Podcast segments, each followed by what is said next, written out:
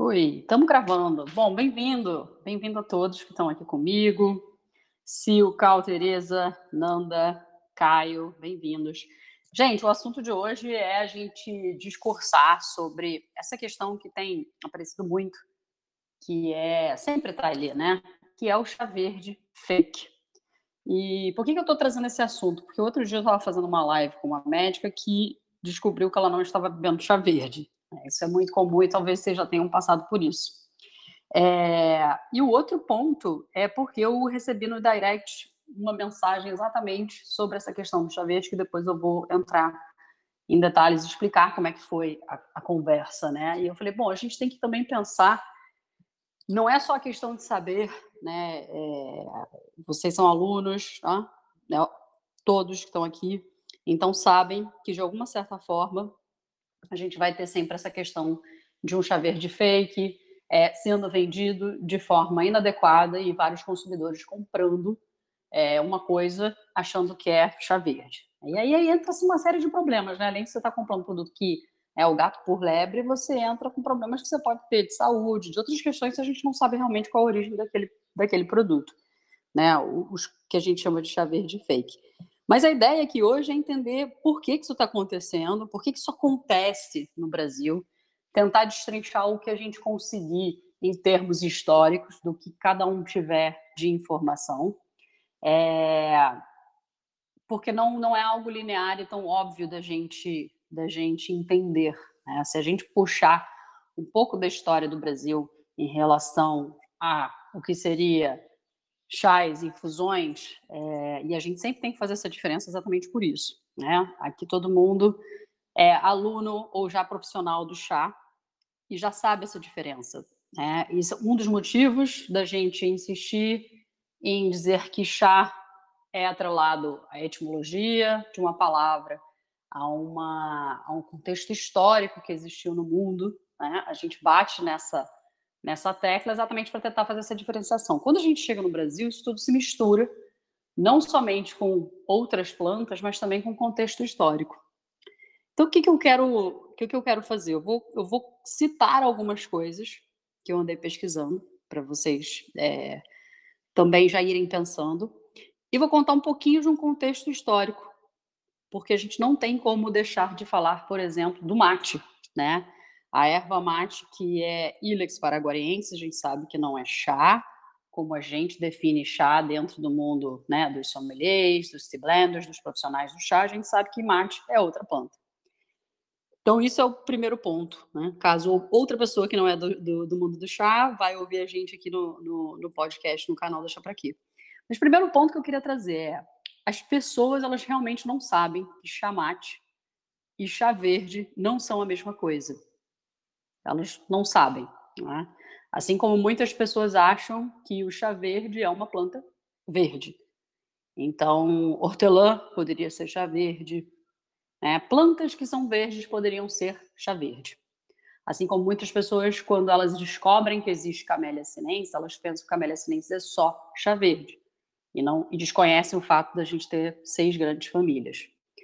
No entanto, quando você pesquisa na internet, as grandes empresas, e aí quando eu falo grandes, dentro do mundo né, de, de, alimentos é, e de bebidas, no setor de bebidas, elas sabem a diferença.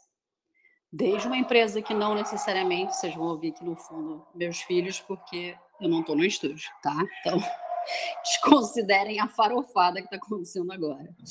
Mas as grandes empresas, elas sabem a diferença, elas deixam isso muito claro no, no, nos sites, elas sabem o que é mate, elas sabem o que é infusões, o que são as infusões, que na verdade mate seria uma, é uma infusão, né? A gente coloca dentro do mundo das infusões. É... Então elas, elas distinguem isso muito claramente. A própria Mate Leão faz isso. A Coca-Cola, né, que hoje é dona da Mate Leão, faz isso. Se você está comprando o chá preto chinesinho, que é uma empresa que vende trocentos outros alimentos, eles também fazem isso. A galera que vende mate também faz isso, né? Mas por que, que o público em geral não sabe? Então, esse é o primeiro ponto para a gente segurar essa ideia aí que a gente vai conversar. Vou trazer mais alguns pontos. A palavra chá também é muito usada, inclusive dentro de algumas empresas de mate, é, para o mate tostado, tá? que é aquele mate muito consumido onde eu moro, no Rio de Janeiro, que é o mate para a bebida pronta, né? o mate tostado é, que escurece. Inclusive, aí a gente teria também um outro novelo de gato para destrinchar em algum momento, que é o, ma o mate ser confundido, o mate tostado ser confundido com chá preto.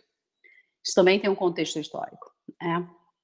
Então, por exemplo, eu vi um site chamado Laranjeiras, que é uma empresa de mate, e dentro das classificações de chimarrão, tererê, todas as, as moagens que eles fazem, né, o tipo de corte que eles fazem para o mate, e lembrando aqui, não sou especialista em mate, o assunto não é só falar do mate, mas a gente não tem como deixar de falar dele por conta do, do chá verde.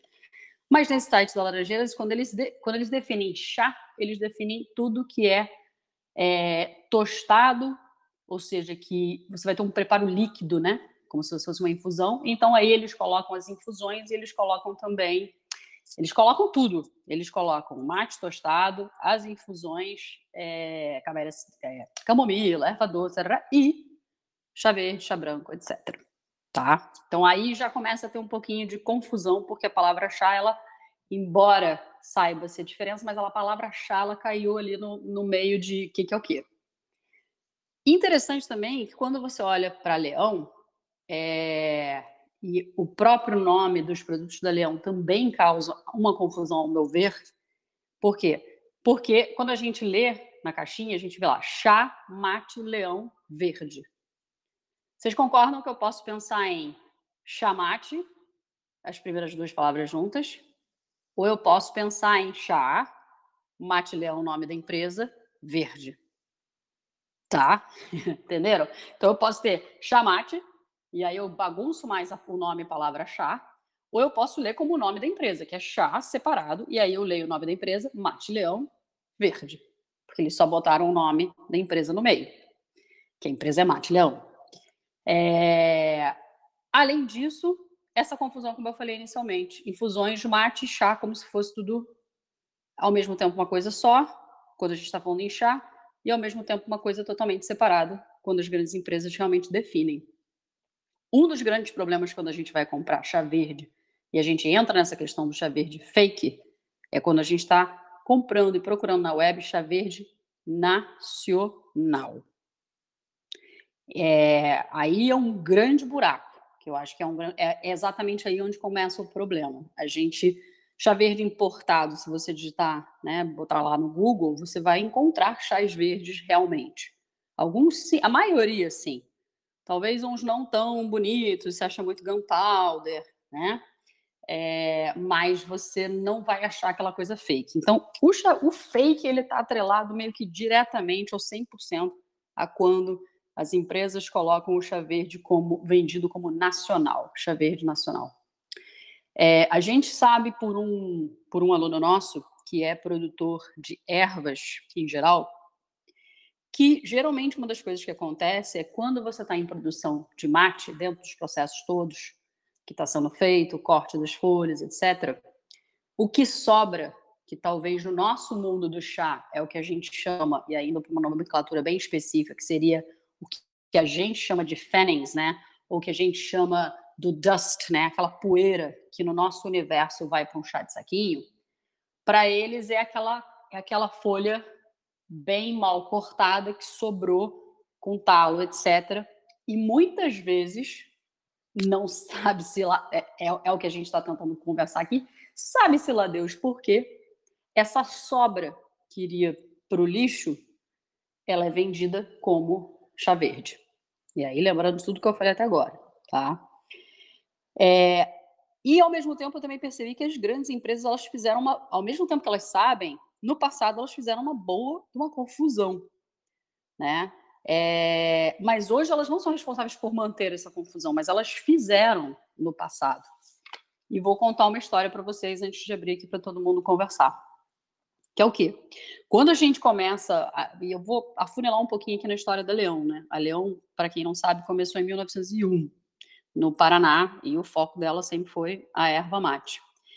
Em 1920, ela se tornou a maior empresa brasileira com mais de 5 mil toneladas, mil toneladas, tá? 5 mil toneladas de produção ano. O mate em copinho, não sei se todos vocês conhecem, mas aqui no, no, no Rio de Janeiro é muito comum, é, ele entrou é, exatamente no momento onde você tinha o mate tostado caiu no gosto e a Leão entrou com muita força nessa no, no, no slogan deles, que na época era use e abuse já vem queimado. Interessante aqui, porque a gente fala em queimado. Quando a gente sabe de produções de chá preto, a gente não, nunca usaria esse termo queimado. Queimado para a gente é ruim, né? É erro de processo. Mas para eles foi o que eles bateram bastante.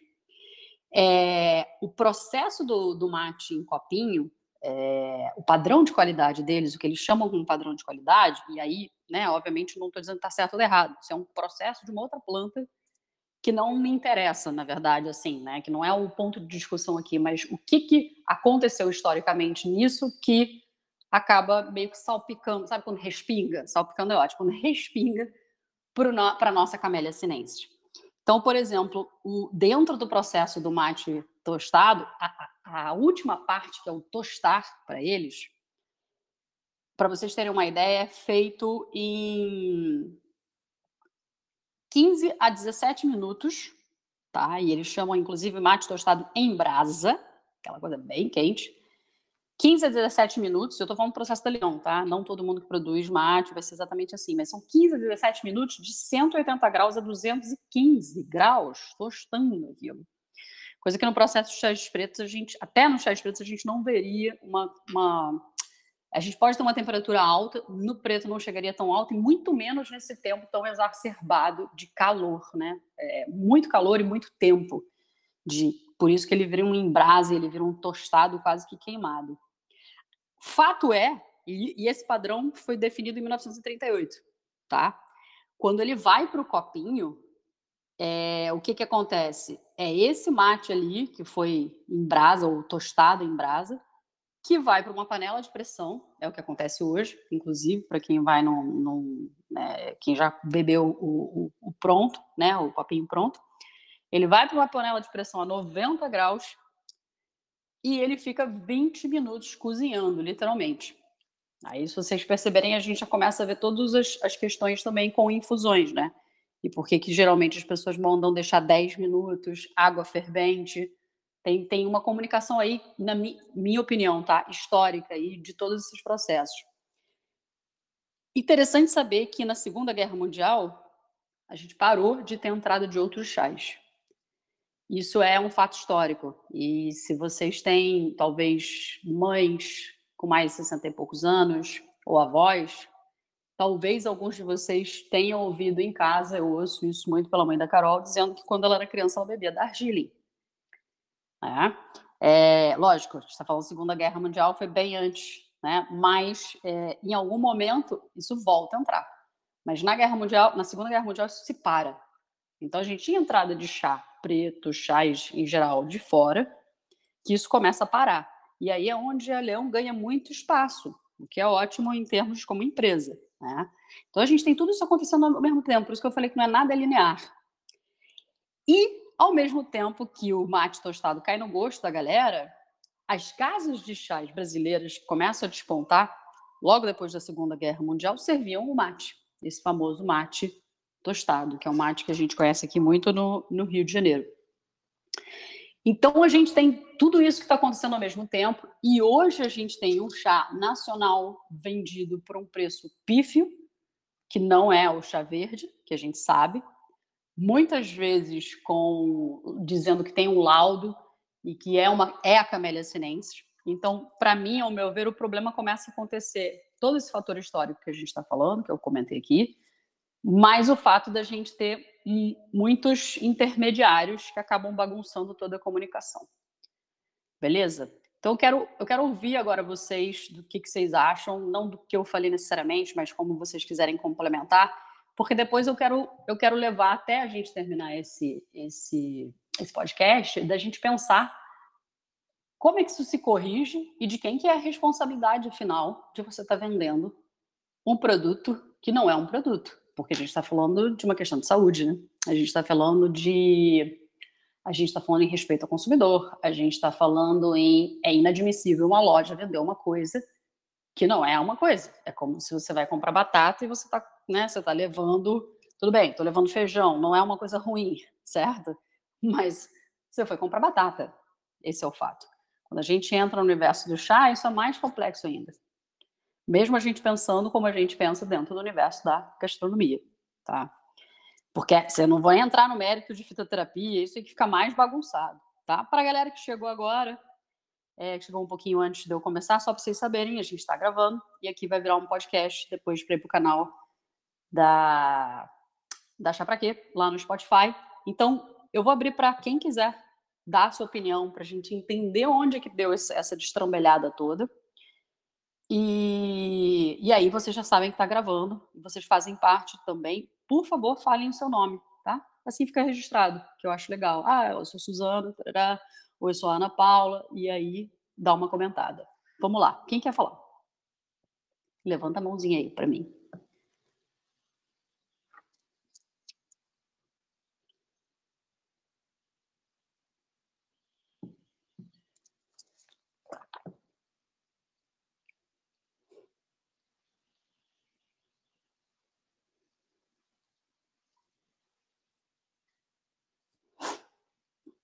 Quem quer falar, galera? Se não levantar a mão, eu não consigo liberar aqui a entrada de vocês. Liber... Ó, meu som está liberado aqui, Carl. Ai, Posso que maravilha, falar? Tereza. Então vai. Está liberado, que eu já pedi a fala, aí você já deixou. Eu e Caio estamos liberados. Ah, então olha só. Então eu vou fazer isso com todo mundo, vamos saber. Tá? Isso. Tá? Maravilhosa. Olha me ajudando aqui.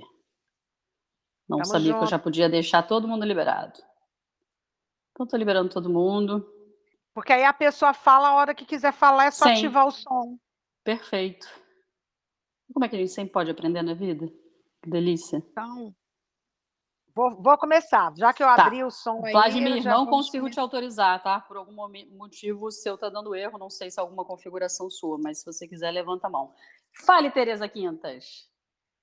Bem, a questão acredito que seja muito cultural, porque eu sempre fui uma consumidora de, de mate, que a minha família sempre usou mate, e chá se usava apenas quando havia uma necessidade. Inclusive, algumas pessoas tinham essa fala: ah, eu bebo chá porque eu não posso beber café.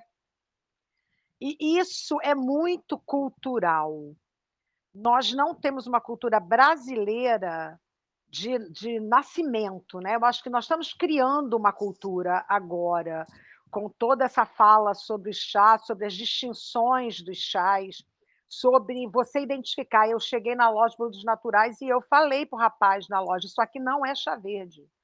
Aí ele, como não? Fornecedor. Pois é, mas não é chá verde. E ele ficou, não, mas a gente comprou como chá verde, porque eles também compram. Sim. Eles não são as pessoas da loja de produtos naturais, essa aqui que Niterói, que eu moro em Niterói, e eu falei para o rapaz que é uma loja de produtos naturais que eu frequento é, cotidianamente, e eles não têm conhecimento. Porque nós somos os grandes propagadores, eu acho que essa, esse nível consciencial que a gente está adquirindo, que eu também não tinha, eu usava chá verde porque eu gostava, né? E eu tinha prazer nisso, eu também só conhecia chá verde, não sabia que havia essa, né, essa quantidade de famílias, eu estou falando como consumidora, e de repente teve um boom de que chá verde emagrece. Sim. E pronto, se chá verde emagrece, as lojas vendem, porque as pessoas procuram. E a loja vende porque a demanda, o cliente vai lá pedindo, vai lá pedindo, e muita coisa foi vendida nessa loja de produtos naturais que eu fui pedindo. Ah, eu quero nibs de cacau. Aí ele, ah, não tem não, então procura. E as pessoas começam a vender porque tem uma procura.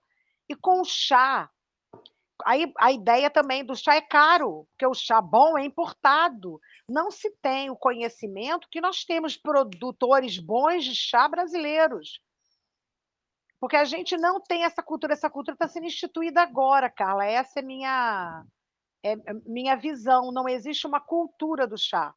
Nós não, não, convidamos as pessoas para tomar chá. Eu, eu acho que de todas as pessoas que eu conheço, a única pessoa que é, convida alguém para tomar chá sou eu, de todas as pessoas que eu conheço. Eu, Porque eu as pessoas convidam você, você para o café, para tomar um café, ou então no mate geladinho quando sai da praia. É, porque a gente está no Rio de Janeiro. Eu concordo com você nessa questão cultural. A dúvida que ainda me, me, me instiga é em que momento é, quem está vendendo para as lojas está passando informação errada. Essa é uma dúvida. E aí eu não sei se é essa informação errada também é uma questão cultural, nesse contexto que eu contei rápido aqui, entre empresas de mate, infusões, tudo isso. É... Ou existe mais alguma outra coisa aí que a gente, enfim, talvez não venha nunca descobrir. Mas o que, que acontece que você faz uma folha que realmente não é chá verde chegar para o consumidor como chá verde? Né? É, o que, que aconteceu? Qual foi, o, qual foi a vírgula que faltou? Né? Ou qual foi o. Qual, é, que palavras que faltaram aí no histórico? Ou não, né? Foi só uma mistureba aí de informações que acabou confundindo o próprio consumidor. E, como você falou, as lojas, porque as lojas acabam, elas confiam plenamente no, no fornecedor e o fornecedor está dando uma informação errada. Esse fornecedor comprou de quem? Será que ele comprou de um outro fornecedor ou ele comprou, se for, por, se for, por exemplo, é, é sobra de, de mate, porque às vezes não é, é outra planta também. Né? Em que momento essa, esse, a gente tem nessa cadeia produtiva, né, nessa cadeia, perdão, de consumidor, a gente tem um erro, né? É, a gente tem essa, essa falta de informação. E sim, a gente não conheceu os produtores nacionais, reais, de chá, é, isso é uma coisa normal, eu até entendo, porque a gente tem empre é, empresas dos chazais que vocês conhecem que, tão, que nasceram há pouco tempo, né? Nasceram em 2018, 2017. Então a gente também não tem um histórico muito grande, né? Mas por que vender uma coisa com o nome errado? Porque uma coisa é você dizer, eu não tenho chá verde. Ok, não tem, só tem importado. Importado vai te custar mais caro. Nacional não existe. Eu, né, a gente, o, o óbvio seria isso, né? O, o, o, pensando racionalmente aqui, seria, ah, não, não, chaveiro nacional não existe. Tá entendendo? Em primeira ah, instância, Carla, eu... opa, fala, Fernanda. Não, não, pode continuar. Não, o que eu ia colocar que, em primeira instância, eu acredito que é ignorância mesmo, é o desconhecimento.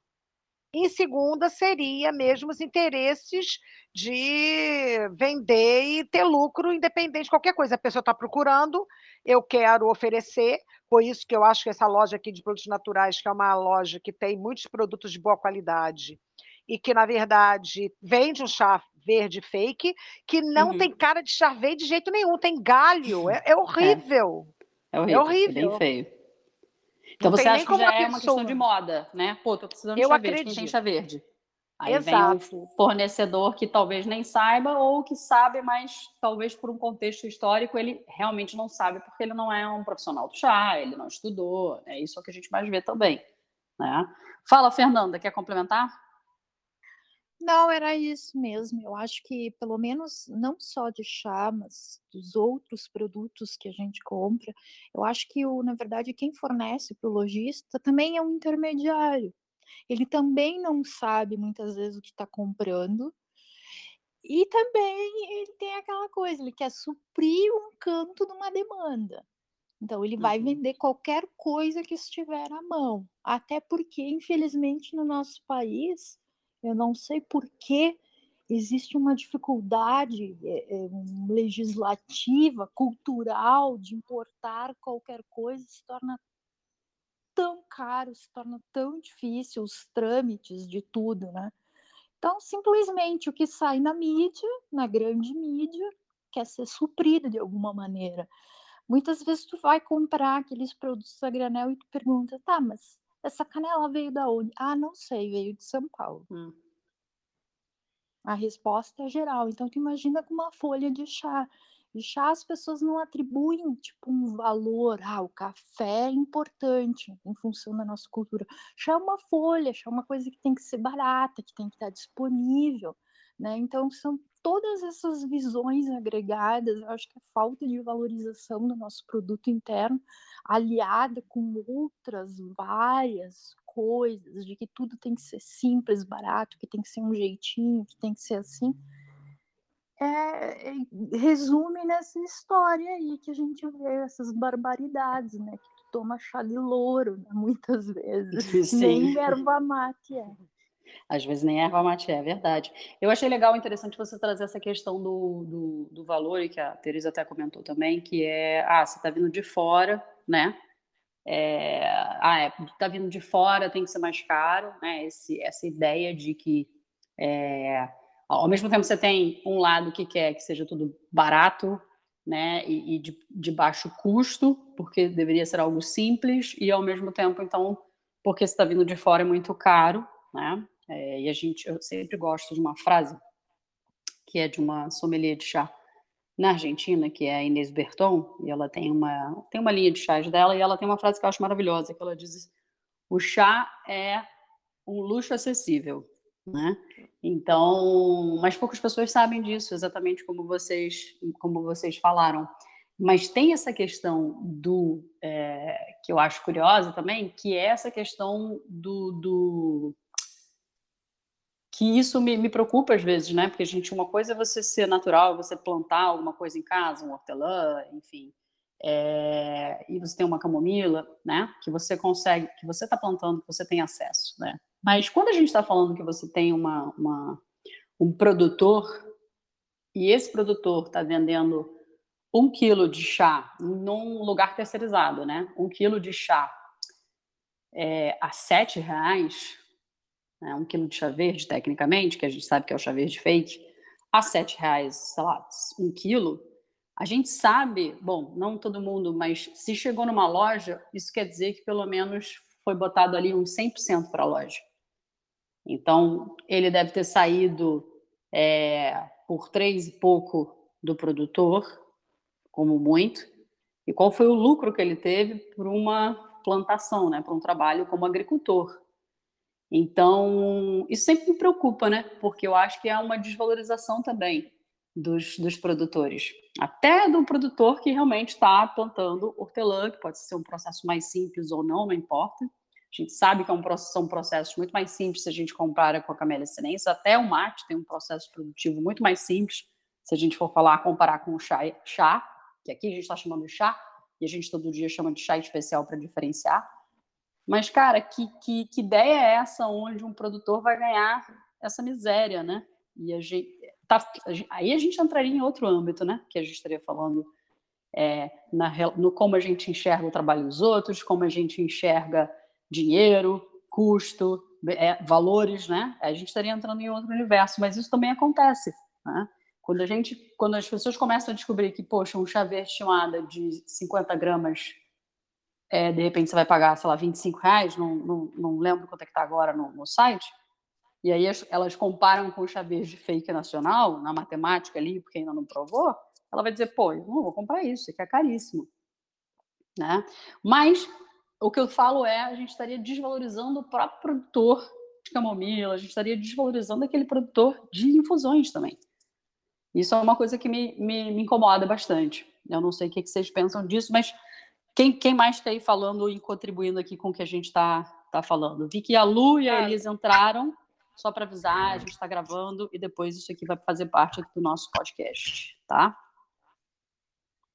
E Carla, é Ana Paula, boa, tudo bem? Tudo, Ana. É, então tá bom. Então, é, essa coisa do valor é tão, tão é, absurdo, né? Porque são valorizados e especificados de maneira elevada, coisas às vezes que não têm valor e não são construtivas, e coisas que são realmente é, importantes e têm um cuidado, uma preparação muito até artesanal e, desgastante, até não são valorizados, né?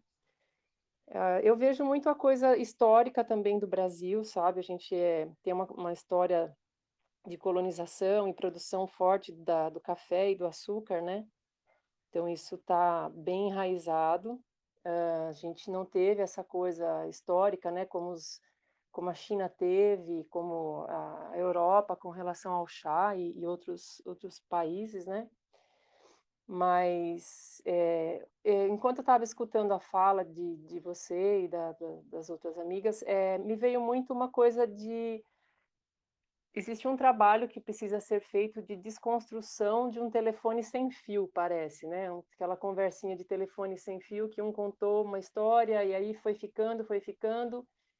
E tantos anos, né, é, se nome, nomeando é, alho com nome de bugalho, né? Então, assim, realmente aquilo que é chamado não é. E, e, aí tem que ter um trabalho grande de desconstrução disso, e, e eu entendo que é o que está acontecendo, assim, com, com a proposta da, da Chá Pra Quê e com mais pessoas que estão envolvidas nisso. Mas eu entendo também que, é, eu vou dizer como aluna de vocês, e é uma coisa que eu faço sempre onde eu vou, onde tem um comércio, assim, que, que eu possa ter essa, essa, essa conversa, sabe, com quem compra, é, quem, quer dizer, quem revende, né, quem está lá, ou a, a, loja de produtos naturais ou no supermercado, eu sempre tento é, trazer essa fala, sabe, para a pessoa. E, e uma coisa que, eu, que me, me, ocorre também é quem são essas pessoas que revendem esse chá que não é um chá verde, né, que é um mato que a gente não sabe identificar. Será que não existe um trabalho também que pode ser feito de conscientização e informação para eles, assim como a Chá para que faz para a gente que a princípio era consumidor e se tornou um profissional dessa área, né, como sommelier tibarista, é um, um trabalho mesmo de, de orientação é, mercadológica até, sabe? É, é uma visão que eu tenho, sabe? Através da, da, do esclarecimento e aí, a partir do momento em que todo mundo começa a entender que vai consumir algo que, que alho é alho e o bugalho é bugalho, quem encontrar alho com outro nome já vai entender que não é aquilo. E aí, por, por própria demanda, já vai entendendo que aquilo vai perdendo a força. Mas eu entendo que é uma coisa de médio a longo prazo, né? É, eu, eu concordo com você, Ana. Eu acho também que é, o que você falou do papel do consumidor, né? A gente que já é consumidor é, e tem informação. Hoje, hoje mesmo, eu acho que eu fiz umas duas denúncias em, em, em, em como é que chama? Em vendas que tem no Mercado Livre. Eu uso bastante Mercado Livre para algumas coisas. E, e tinha, eu comecei a procurar e tinha dois, exatamente dois chás verdes ali, ainda dizendo que era Camélia sinensis é, com certificado, eu olhando as folhas e falei assim, isso aqui não é chaveja, assim, nunca. Eu denunciei, e aí dentro das denúncias, né, pelo digital, isso às vezes pode ser, dependendo da plataforma, funciona. Quer dizer, não sei se funciona, mas dá para fazer, como no Mercado Livre, né? É, e você explica por que, que você está denunciando, aí diz porque o produto não condiz com o oferecido. Então, fiz isso hoje duas vezes. Mas como consumidora na loja, no dia a dia, como você falou que você faz, a Teresa também, eu acho super importante. Eu acho que é um papel que vai, assim, acho que é algo que vai mudar realmente com o tempo, no longo prazo. Acho que pode ser uma atividade conjunta, né, de, de, de várias pessoas. Eu acho que, assim, vocês como alunos consumidores, vocês alunos que decidam trabalhar nessa área, né, é, a gente, escolas, é, a Bechá pode também tomar partido disso de alguma forma, se ela quiser. É, eu acho importante. É, acho que pode ser também um espaço de trabalho aí para sommeliers também, entre baristas futuros que queiram é, chegar perto de uma loja, dizer, eu te dou uma consultoria, eu te explico quais são os chás, inclusive explico como é que você tem que falar para o consumidor, vender, qual é o teu discurso de venda. Acho que pode ser uma oportunidade, não talvez rápida e simples, porque você vai ter que convencer o cara é, da loja e dizer, olha, você está vendendo aqui não é chá verde. Ah, tudo bem, não é. E aí, o que, que eu faço? E a pessoa não tem noção nenhuma do que, que ela está fazendo. Acho que pode ser um, um, nicho de trabalho pontual para sommeliers que, eram, que queiram e desejem prestar essa consultoria ativa. Né? A consultoria, é... Por que, que eu falo que ela é ativa? Porque as lojas não vão vir automaticamente procurar hoje os sommeliers. Elas só vão começar a fazer isso quando elas começam a ver que tem mais lojas é, ou negócios que estão vendendo mais e ela está ali tentando entender por que, que ela não está vendendo tanto, mas isso não é uma coisa a curto prazo, isso é muito a longo prazo. Então, por isso que eu digo que ela tem que ser ativa, tem que ser sommelier chegar e dizer, hum, você não está vendendo, é, eu já vi gente vendendo matcha, é, quer dizer, matcha não, vendendo espirulina como matcha, já, já, já vi essa situação também. Então, eu acho que são várias frentes que vão, vão fazer essa mudança. Eu concordo com você é, de que, como consumidor, a gente também pode fazer isso. Quem mais quer falar aí? Quem mais quer, quer contribuir? Opa, fala, Caio. Não, quer falar, Tereza? Não, quer dizer que é um trabalho de formiguinha. É um Sim. trabalho incessante, é a gente utilizar não só nossa presença nos locais, mas também as nossas mídias. Sabe, Boa. assim, dizendo isso existe. Uma, uma jovem falou para mim assim: você gosta de chá verde? Coisa horrível, você nem precisa emagrecer. E quer dizer, aí você vai com aquela pessoa, que por sinal era uma médica, foi muito legal, porque aí eu passo um pouquinho conhecimento que eu tenho como aluna, né, iniciante, eu vou passando aquilo, é trabalho de formiguinha. E eu uso as minhas mídias, eu estou escrevendo é, chá com poesia, crônicas, é, a poesia com chá, crônica com chá, eu estou colocando esse meu pouco conhecimento a serviço do outro através da mídia. Acho que se a gente, todo mundo te, que está que tá nesse trabalho, né, que a gente não está aqui à toa, né? Quem está envolvido nesse trabalho de entender o chá como um processo que, é, que te beneficia, que é prazeroso, né? a gente consegue trabalhar de formiguinha, mas todo mundo tem que estar tá junto nesse trabalho. É Sim. todo mundo utilizando tudo que pode. É, é, conversando com as pessoas, é usando as mídias, é, é fazendo, participando desse tipo de conversa. E é, é, um trabalho de formiguinha, mas é um trabalho incessante, que é o que a Chapuraque faz, né? Também. Incessantemente verdade. colocando isso, e aí a gente vai divulgando e a corrente do bem vai crescendo. Né? Que, aliás, aproveitando, só fazendo essa ressalva antes de, do Caio falar aqui, é, a Tereza tem esse trabalho de chá com poesia, então ela escreve várias poesias em cima dos chás que é super legal, porque quando a gente está falando do universo do chá aqui para gente, né, é, sempre a gente está falando dentro da gastronomia, a gente está falando como, como né, não é o chá para isso ou o chá para aquilo. É, e a poesia, ela está totalmente, ela conversa com isso, né? A gastronomia, ela é sensorial também, na minha opinião. Então, assim, depois quem quiser segue a, a Tereza, porque ela me mandou algumas e são realmente lindíssimas. Caio, fala aí. Oi, concordo com tudo que foi dito. Eu trocaria o inseto formiga por abelhas. Eu acho que cada setor vai acabar fazendo isso de alguma forma. Como tem abelhas operárias, abelhas que fazem geleia, não sei o quê. É, se a gente está falando de uma bebida que vem de pessoas que estão fazendo dieta, o principal foco tem que ser nos nutricionistas. Os, o meu cachorro está latindo, mas ignorem.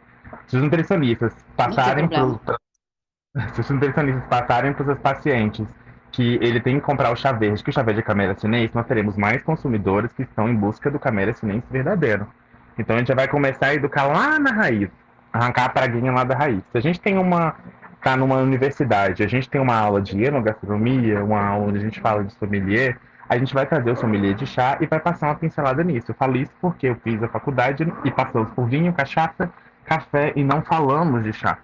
Então a gente sai, assim, entre aspas, pronto para o mercado, mas não estamos prontos para o mercado, porque não estamos falando de um 360. Então acaba que cada pessoa no seu lugar, nós empreendedores, quem é empreendedor junto comigo, vai fazer a mesma coisa, educando é, os nossos clientes. E por aí vai. Agora, eu acho que a gente aprende muito também olhando o mercado do lado, em comparação com o café, que eu sempre faço. O café, ele existe um órgão que chama BIC, que é o órgão que te dá um selo certificando que tudo que está dentro do seu pacote é café. A gente vem de um país, de uma cultura onde nós temos que ganhar dinheiro o máximo possível e sem mudar a nossa operação. Exemplo, é, antigamente, quando a carrocinha passava na porta da nossa casa para deixar o leite, tinham fazendeiros que colocavam água no leite. No café aconteceu a mesma coisa. Fizeram um teste dentro dos pacotes para ver se tinha, né, café dentro, e 90% dos pacotes do mercado eram caroço de açaí torrado. É Nossa assim senhora. como no café.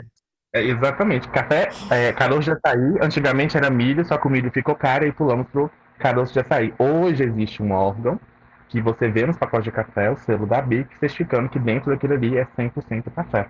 E não quer dizer que é arábica ou robusta, que são espécies diferentes, complexidades diferentes, preços diferentes. Mas a gente entra em outro dia. Mas só para dizer que a nossa cultura ajuda para isso. A, constru... a gente também é um país que a gente não tem o costume de beber, a gente está tomando um produto que a maioria é importado. Agora que a gente está começando com essa cultura de também valorizar. E a maior prova disso é que para a gente começar a consumir produtos de qualidade, a gente teve que usar o movimento gourmet, que é a palavra que a gente teve que enfiar em todos os produtos para mostrar para as pessoas que a gente estava usando um chocolate decente, um leite condensado decente, porque antigamente o brigadeiro era com leite condensado mais barato e com Nescau mais barato. E para justificar preço, qualidade, tivemos que criar um termo por causa da cultura.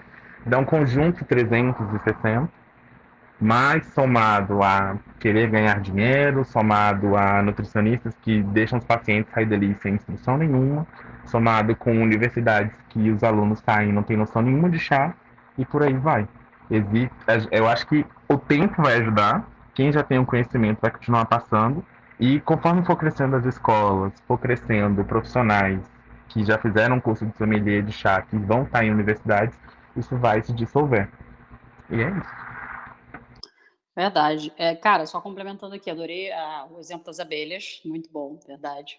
É, e eu acho que você tem uma visão muito da gastronomia, que é muito legal, né, Caio? E, e, e essa ideia dos, do, do, café. Por isso que a gente colocou, acho que o especial, né, para os chás, chás especiais. Embora eu já tenha visto, curiosamente, algumas pessoas usando a terminologia chás especiais para algo que não tinha chá especial. Então, isso acontece também. A gente vai ter sempre é, apropriação de nomenclaturas, né? Mas o gourmet, o premium, né? Tudo isso é usado. Curioso você falar do selo, achei legal, porque isso está sendo pensado também dentro da Bechá em algum momento.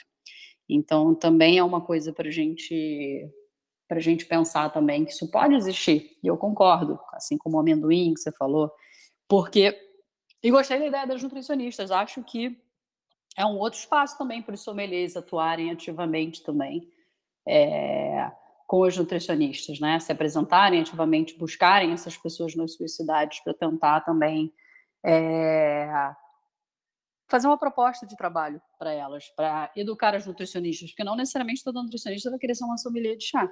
Concorda? A gente tem alunos que são nutricionistas, mas nem todo aluno nutricionista, nem toda é, nutricionista vai querer ser um sommelier de chá ou entender profundamente o mundo dos chás especiais.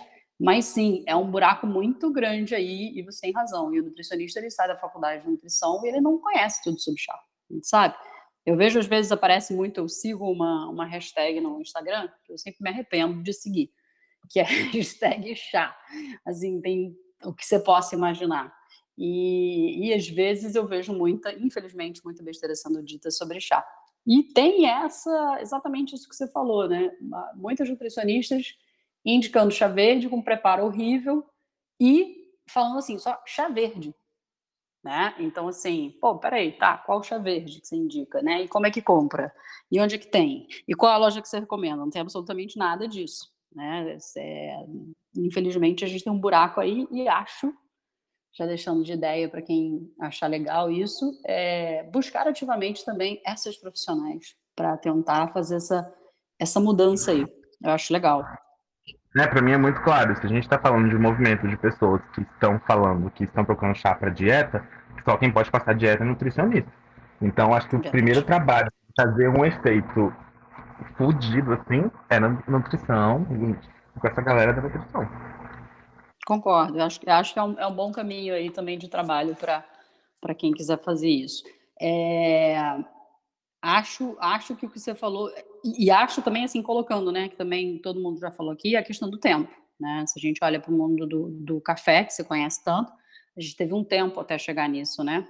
Então, naturalmente, é uma questão de, de tempo que a gente ainda tem para percorrer. Mas essas várias frentes, elas são necessárias para a gente fazer essa, essa roda girar melhor. Eu quero fazer uma pergunta também para vocês, mas eu queria ver se alguém mais quer comentar aqui sobre o que a gente falou até o momento. Alguém quer comentar? Comenta aí. Eu já liberei alguns alguns áudios. Vou liberar aqui a Andréia também que entrou e a Suzana Andrade também que entrou. Andréia não. Ah, já consegui liberar também. Quem quiser falar é só falar. O Carlos, eu também achei muito legal quando o Caio fala da. Eu falei da formiguinha, ela diz que a abelha se aplica até mais, né? Ao, a essa propagação. E uma coisa interessante que cada um de nós possa fazer uma autoavaliação. O que que eu, enquanto aluno, enquanto profissional de chá, ou sei lá qual o interesse que move cada um aqui, posso fazer para trabalhar né, como essa abelha operária? Se todo mundo fizer um projeto, se, eu, se você tem alcance na faculdade, vai trabalhar, oferecer uma palestra, oferecer o conhecimento, o que, que cada um pode fazer? Eu acho que isso seria algo bastante interessante, um projeto que cada um, dentro da sua expertise, né, pudesse somar para que esse trabalho fosse cada vez crescendo mais e criando uma nova cultura. Né? Acho perfeita essa ideia também, Tereza. É, aqui, por exemplo, é, complementando também o que o Caio falou, a gente dá aula para a ABS, que é a Associação Brasileira de Sommeliers de Vinho. Então, eles têm lá vários módulos de várias bebidas e eles incluíram o chá é, num dado momento que a gente foi ativamente buscá-los. Né? Então, e assim, coincidiu deles dizerem, poxa, a gente tinha alguém de chá, mas a gente percebia que não era uma pessoa que sabia realmente, quer dizer, a gente percebia que estava faltando informação porque não era uma pessoa do chá. Então a pessoa estava meio que cobrindo ali um buraco que a gente não tinha como ocupar. Mas a gente queria que os nossos alunos soubessem de chá. Então era um professor de outra área que estava ali cobrindo meio que mais ou menos. E aí foi coincidiu de ser um momento que a gente se apresentou para a BS há vários anos atrás. E aí a gente começou a dar é, para o ciclo deles dos alunos. É, obviamente ainda é uma aula digamos assim, pequena. O sommelier ele não vai se formar um sommelier de chás de maneira alguma, é uma aula introdutória, né, geral, mas pelo menos ele sabe da existência das seis famílias, ele entende. A gente fala, uma, é uma aula como se fosse bem introdutória para ele saborear e entender que existe o universo dos chás especiais. Dali para frente é com ele se ele quiser se especializar, mas antes ele não, eles não tinham nem isso. E foi uma procura que a gente fez ativa, né? Ou seja, a BS não ia catar é, necessariamente alguém. Então, eu acho que essa, acho que uma palavra de ordem hoje também é para quem quiser, para quem tiver interesse, é ativamente buscar isso. E você às vezes pode buscar ativamente é, é, contribuir com o teu conhecimento e isso em algum momento pode virar uma aula que você vai pagar ou que você vai cobrar, que você vai fazer uma consultoria. Isso pode virar também uma forma de trabalho para quem para quem, como sommelier, quiser entrar nesse, nesse mercado. É, vou, vou colocar também uma pergunta aqui para gente, antes da gente finalizar. E tudo isso também é, né, coincidiu de várias coisas estarem surgindo realmente sobre, sobre o chá verde. Como eu falei do início, é, a gente, eu fiz uma live com uma, com uma nutricionista, é, na verdade, ela é bióloga, e agora ela está estudando nutrição, muita gente boa. É, e ela descobriu ali, ela falou: Ah, eu bebo chá verde. Eu falei: Me mostra o seu chá verde. E quando ela trouxe chá verde, era daquele jeito, vocês sabem. Eu falei: Cara, sinto te informar que você não está bebendo chá verde. Tinha até uns alunos lá na live. Foi bem legal. E agora já, já provou chá verde estimada, vai se aventurar nos pretos. Mas no dia, assim, acho que foi dois dias depois, uma aluna nossa também, a, a Thali, ela me mandou uma foto de uma loja, falando, professora, ela é do Tea Blender, falou, professora, isso aqui é chá verde? Aí eu falei, não, com certeza não. Ela, ai meu Deus, graças a Deus que eu estou sabendo identificar, porque eu falei para a moça da loja, não é, isso aqui não é chá verde, e ela vê várias lojas a granel fazendo isso, não é chá verde nem aqui nem na China. Eu até cheguei a postar nos stories. E na sequência, que foi muito louco, eu recebi um pouco depois uma pessoa me dizendo assim, olha, é, pô, você deixou o nome da loja, isso não é legal. Você pode pegar um processo por causa disso. É, né, seria legal você tirar o nome da loja e tal. Fica a dica para você, que senão você pode ser processado e tal. Obviamente que eu tinha que fazer uma resposta, né, rápido, né? Não, não, não olhei, olhei, olhei aquilo falei, ah, meu Deus. Aí eu respondi assim, falei, olha só. Primeiro, eu sou uma profissional do chá, sommelier, barista, então, é minha responsabilidade dizer que isso não é chá verde. É minha obrigação como profissional do chá. Segundo, eu escondi o nome da loja assim. Você que deve ter reconhecido lá, sei lá, cor, alguma coisa assim. Eu apaguei, eu fiz questão de ter essa educação, de ter essa classe e apagar o nome da loja. Não, não botei o nome da loja, então você deve conhecer. Terceiro, só para você saber, eu não seria processada. Quem seria processado é a loja que está vendendo uma coisa que não deveria estar vendendo. Ou seja, ela pode vender, mas não com o nome de chá verde. Então, assim, é... e depois ela me escreveu, falou, não, eu quero ser aluno de vocês e tal. Eu falei, ah, legal, você vai ser super bem-vinda, mas, assim, tá claro que é, eu não seria processada? Não, é porque eu tenho uma loja, acabei de começar e eu passei por isso. Eu comprei chá verde achando que era chá verde e, tipo, alguém, algum consumidor dela, cliente, chamou a atenção dela, ela ficou super chateada. Eu falei, pois é, você tem que saber muito bem o que você está vendendo, porque quem pode ser processado é você ou quem te forneceu. E aí a pergunta para vocês, para a gente fechar hoje aqui é, de quem que vocês acham que é a responsabilidade disso? Se a gente está falando de uma loja, a Granel está vendendo um produto que não é chá verde. A responsabilidade é da loja, a responsabilidade é do, do fornecedor, sobre quem recai essa responsabilidade, na opinião de vocês? Eu sei que não é minha, isso está claro. Nenhum de vocês que vai lá dizer isso aqui não é chá verde, lógico, a gente vai fazer isso educadamente, e eu fiz, tanto que eu tirei o nome da loja, eu não estava falando para a loja, eu estava só comentando e elogiando a minha aluna que sabe que sabe diferenciar os uh, camélias sinenses. É... Pra, de quem que vocês acham que é a responsabilidade? Carla, eu entendo que é do fornecedor, porque se você vende um produto, você tem que saber do que você está vendendo, né? E lógico, quem vai comprar tem que pelo menos ter uma ideia do que está comprando. Se eu tivesse um comércio e, e fosse revender um produto, eu teria que ter certeza. Isso aí é da índole da pessoa também, né? Do que aquilo que eu estou comprando é realmente aquilo que eu estou oferecendo. Mas Concorda, eu... da hombridade da pessoa é, a, a, o fornecedor em si tem que ter realmente noção plena daquilo que ele vende. Mas então, para vocês, você e Fernando que falaram aqui, é, é, do fornecedor, não é da loja. Seria uma revendedora. Não, eu acho que é dos dois. Hum, Tem os então dois, seria corre... corresponsabilidade. uma grande par... é uma corresponsabilidade, mas uma grande parcela é o fornecedor. Isso não tenho dúvida. Perfeito. Lu, falei. Ah, na minha opinião, a responsabilidade é dos dois. Primeiro, por causa do produtor, ele está vendendo uma coisa que não é verdadeira. E segundo, o dono do estabelecimento, ele tem que saber o que ele está comprando, né? Ele, se fosse eu, a dona da loja, a dona do estabelecimento, eu, eu iria entender um pouco do que eu estou comprando, eu não vou colocar qualquer coisa na minha loja. Então, a responsabilidade é de ambos, ao meu ver. É, Cauana falando. É, Oi, eu acho, tudo bem? É, eu acho que assim, são coisas separadas. Eu, eu que estou indo na loja, eu, cliente, a responsabilidade com relação ao que eu estou levando é totalmente da loja que está me vendendo. Aí a loja tem uma outra relação de compra e venda com o fornecedor dela, que ela vai responsabilizar o fornecedor. Mas assim, a relação com o consumidor final é de única e exclusivamente responsabilidade da loja. É, eles que, que decidiram vender determinado produto, ah, mas eu não sabia. Então, mas você tem que saber o que você está é, eh, vendendo, inclusive, porque e se eu tiver algum problema com com esse produto que não é Camellia sinensis? E, e se causar um dano real à minha saúde? Então, é, eu acho que, assim, como consumidor, o problema é completamente de quem está me vendendo esse produto.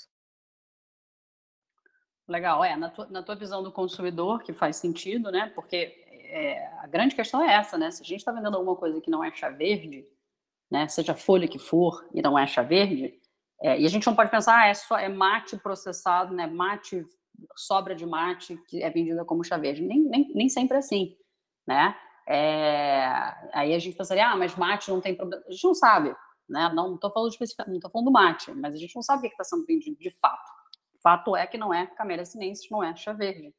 Então, sim, a gente pode ter uma questão de saúde. Sim, a gente pode ter aquelas pessoas que sempre alegam que é, é pior do que dizer, ah, é, acho ruim, acho, né, é, fiquei enjoada, me doeu o estômago. Eu já vi isso muito, gente. É, na época que a gente fazia chá da manhã ano passado, é, o que chegava pra gente às vezes de, pô, eu passo mal com chá verde, eu fiquei com a pressão alta, eu tive tontura, eu tive dor no estômago, assim, uma penca de coisa, né? Então, sim, tem uma questão de saúde que, que é, é séria, a gente não pode colocar na prateleira qualquer coisa. Eu, eu, e eu estou perguntando isso, e quem quiser falar aí pode, pode ligar aí, porque eu, eu fiquei questionando isso com a Carol, né? a gente ficou aqui debatendo o que, que seria. E aí ela falou, poxa, tem gente que diz que tem o certificado, né? Que vende lá como Camélia Sinense tem certificado, assim, só que você não vê lá o certificado, pelo menos não está em algum site. É, se o fornecedor tem um certificado, porque a loja, perdão, é, o fornecedor tem o certificado, ele diz que tem o certificado, entre aspas. A loja recebe um certificado, então ela compra com supostamente um certificado. É, a loja poderia entrar numa briga assim, vamos supor que alguém passa mal, isso vira processo, a loja poderia entrar numa briga para depois ir em cima do fornecedor. Mas o ponto que a Cal está levantando é importantíssimo, né? Se o consumidor está passando mal, ela vai cair em cima direto da loja. Então, é, é, a loja que vai ter que depois, no prejuízo, ir atrás do, do fornecedor, seja ele quem for. Né? É, Pensando. Hoje, desculpa te interromper. Não, fala, é, fala. Não, e me incomoda muito hoje em dia, não só questão de fornecedor e loja, mas qualquer situação que o estabelecimento tenta se isentar de responsabilidades, né? ah, não fui eu que me responsabilizei por esse segurança, é terceirizado. Não me interessa. Você contratou, você comprou, você não se certificou. Assim, se num processo sua, a sua responsabilidade vai diminuir de alguma forma porque o fornecedor apresentou um certificado que era falso, são outros 500, mas assim, você tem uma responsabilidade muito grande com o seu cliente, você não pode se isentar dela. Concordo, eu concordo. Né? É, não, assim, a gente só vai ver isso acontecendo, não sei se já aconteceu, né? Não pesquisei a parte judicial para ver se tem processos em relação a isso, mas já vi no Reclame Aqui, algumas pessoas reclamando, ah, isso não é vez, não sei o quê, blá, É, não gostei, passei mal, já, já, vi em alguns casos. Não sei se, se realmente as pessoas vão a fundo de fazer um processo é mais fácil as pessoas fazerem o habitual, né? Ah, passei mal, é o chá verde, a gente sempre fala, né? Aquela hashtag o chá é inocente. É, mas eu acho interessante a gente também pensar nisso, né? Nessa responsabilidade das lojas, que às vezes muitas lojas de produtos naturais acabam não tendo, né? O natural é como se fosse. É... E isso é uma frase da Fernanda, né? Da, da Fernanda T. Blender, professora, que é legal, que é o seguinte, gente, só porque é natural não quer dizer que a gente possa que a gente possa comer ou que a gente possa beber, né? É, existem muitas coisas que são da natureza, mas que elas não são apropriadas para nós humanos, elas são apropriadas para outras espécies. Aí já entrando um pouquinho no lado biólogo aqui meu. Mas quem mais quer acrescentar alguma coisinha aqui do nosso do nosso bate-papo hoje? Alguém mais quer falar? Quer opinar sobre o chá verde feito? De contexto histórico é difícil a gente achar a, a, né, o, o, esse fio, né? Pelo, pelo que a gente conversou aqui é difícil. É, é interessante a gente pensar daqui para frente, como vocês falaram, e o que cada um pode fazer e atuar. É, eu acho que consultoria para a loja é uma coisa, né, para quem quiser trabalhar é, ativamente com isso.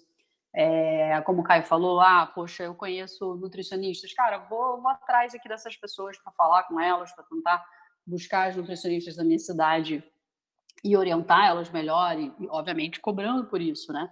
É, fazer essa, tentar fazer essa permeabilidade aí de, de, que cada um de nós pode fazer, não só como consumidores, mas como profissionais, a gente, é, para quem desejar atuar como isso, né? Quem mais quer falar alguma coisa? Ninguém mais antes da gente fechar? Não? Beleza, galera. Então tá. Então olha só, muito obrigada a todo mundo que participou. É, eu gosto de trazer esses debates porque eu acho que eles são. É, é para a gente pensar. É, é, o dia a dia, né? Tá rolando. É como eu falei, eu tive uma live, na sequência a Thalia me falou do chá verde, e na sequência eu tive alguém me dizendo que eu poderia ser processado. Eu falei, opa, peraí, não, vamos, vamos esclarecer é, os pingos nos is, colocar os pingos nos is e ouvir de vocês o que, é que cada um de vocês está vivenciando, né? Porque são as coisas que eu vivencio, é, chá para quê, como escola, o que, que a gente recebe no direct, o que, que a gente recebe é, é, de dúvidas e perguntas e questionamentos, e, e mostrar um pouquinho de, desse universo para vocês e a gente pensar junto. Essa sempre é a proposta. Tá? Obrigada a todo mundo que participou. Beijo grande para vocês. Tá? Boa semana aí, finalzinho de semana para todo mundo e bom fim de semana para todos. Vou fechar e aí depois a gravação vai ficar disponível lá no nosso no nosso canal da Chá Pra Quê no Spotify e na Apple, que você também consegue acessar. Beijo grande. Gratidão, Carla. Beijo. Valeu, Tereza. Beijo, Beijão. obrigada. Tchau, tchau. Beijão a todos. Beijo, obrigada. Beijo, beijo, beijo, beijo, beijo, beijo.